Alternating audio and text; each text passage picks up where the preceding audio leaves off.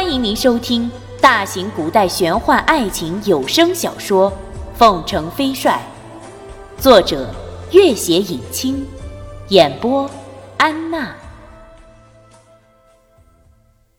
第十三集。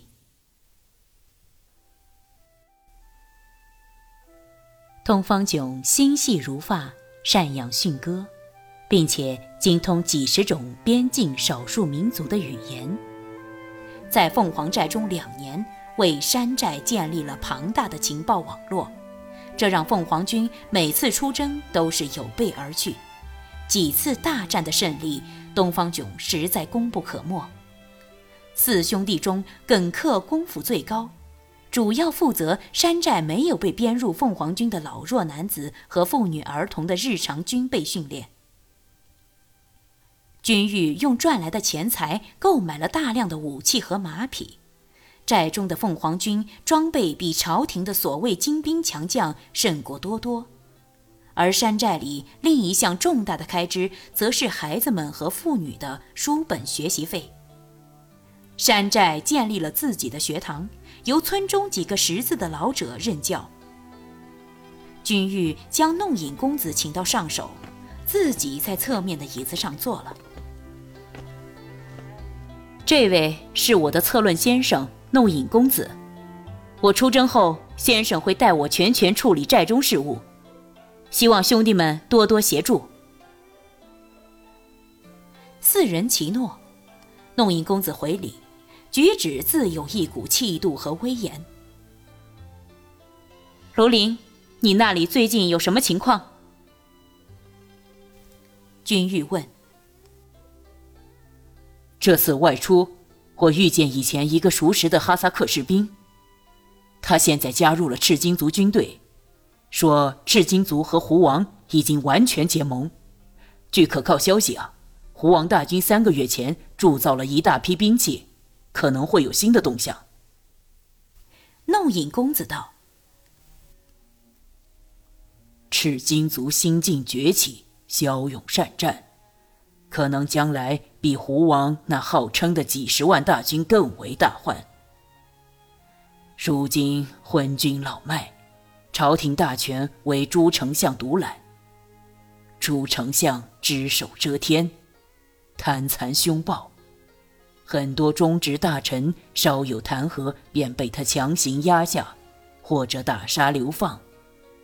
因此沿路全被堵塞，无人敢多说一句。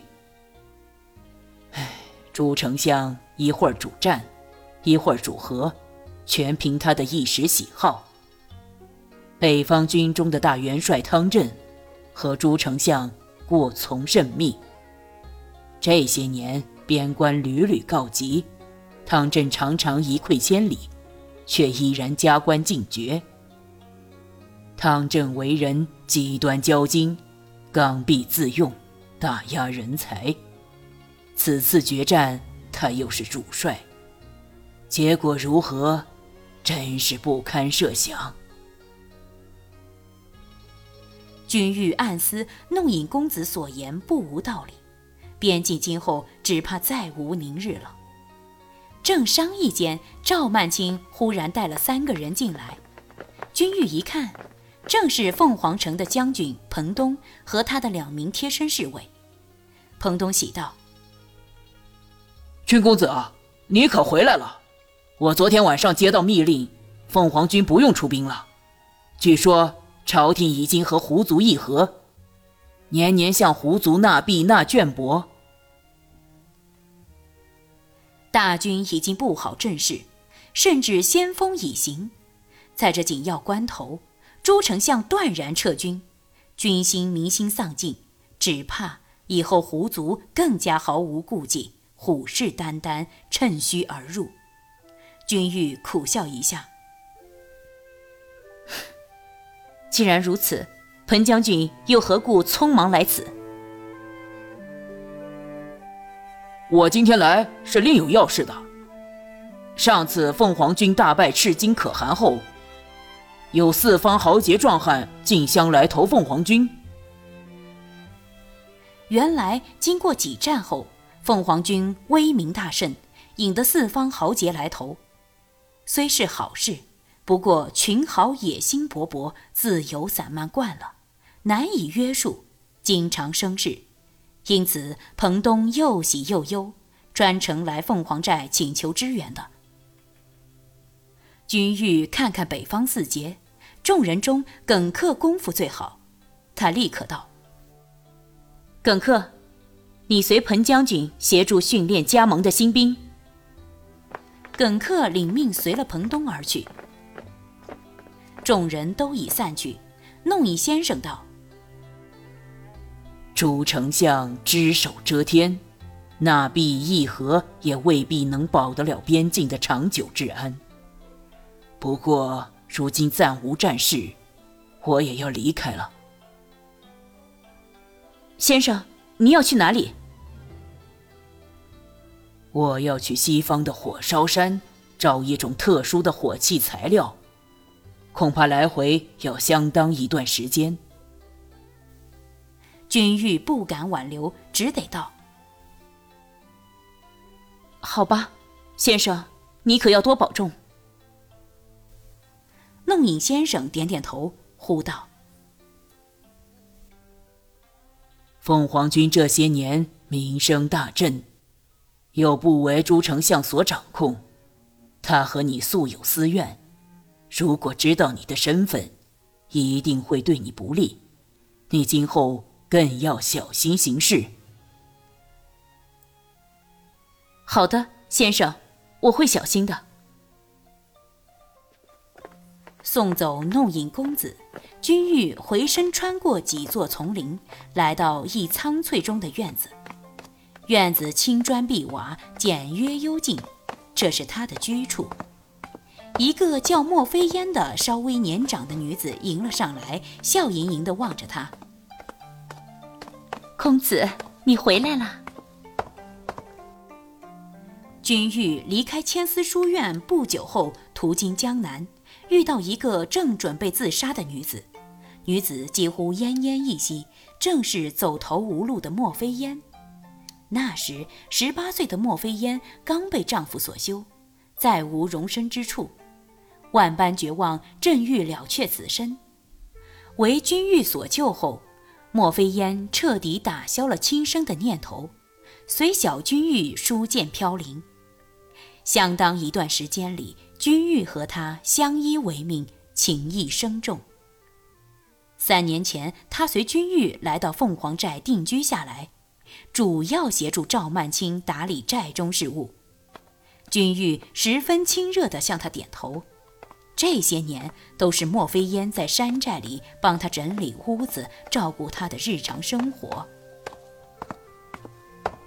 公子这次回来不会很快离开吧？我和曼青妹妹都很想念你。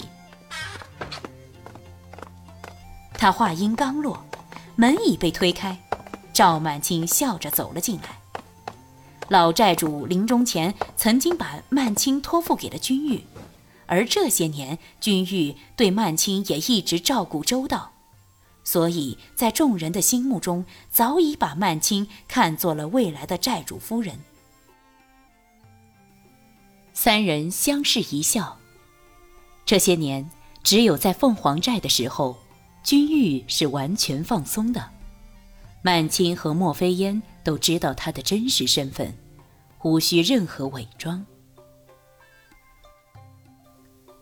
君玉看见曼青手腕上的一个翠绿的镯子，这是他以前没有见过的。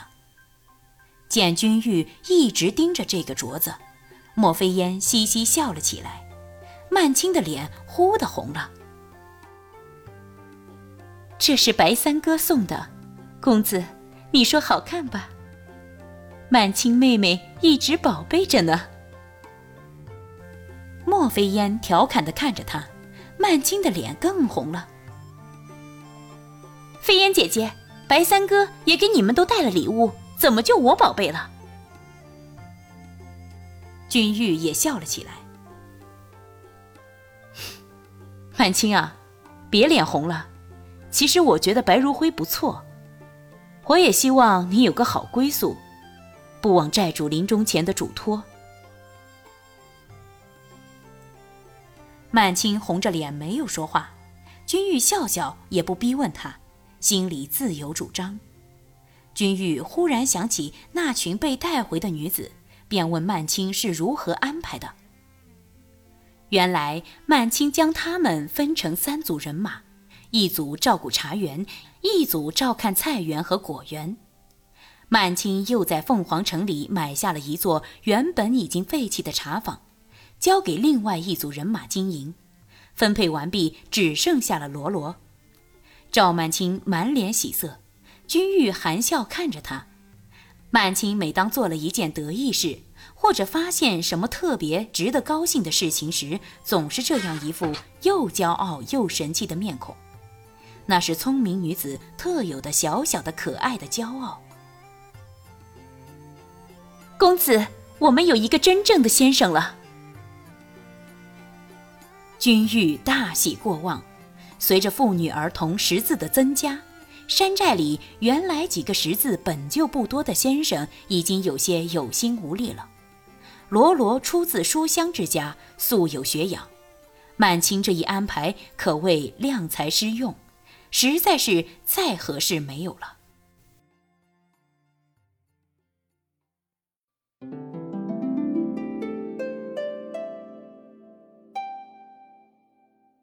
本集播讲完毕。感谢您的关注与收听。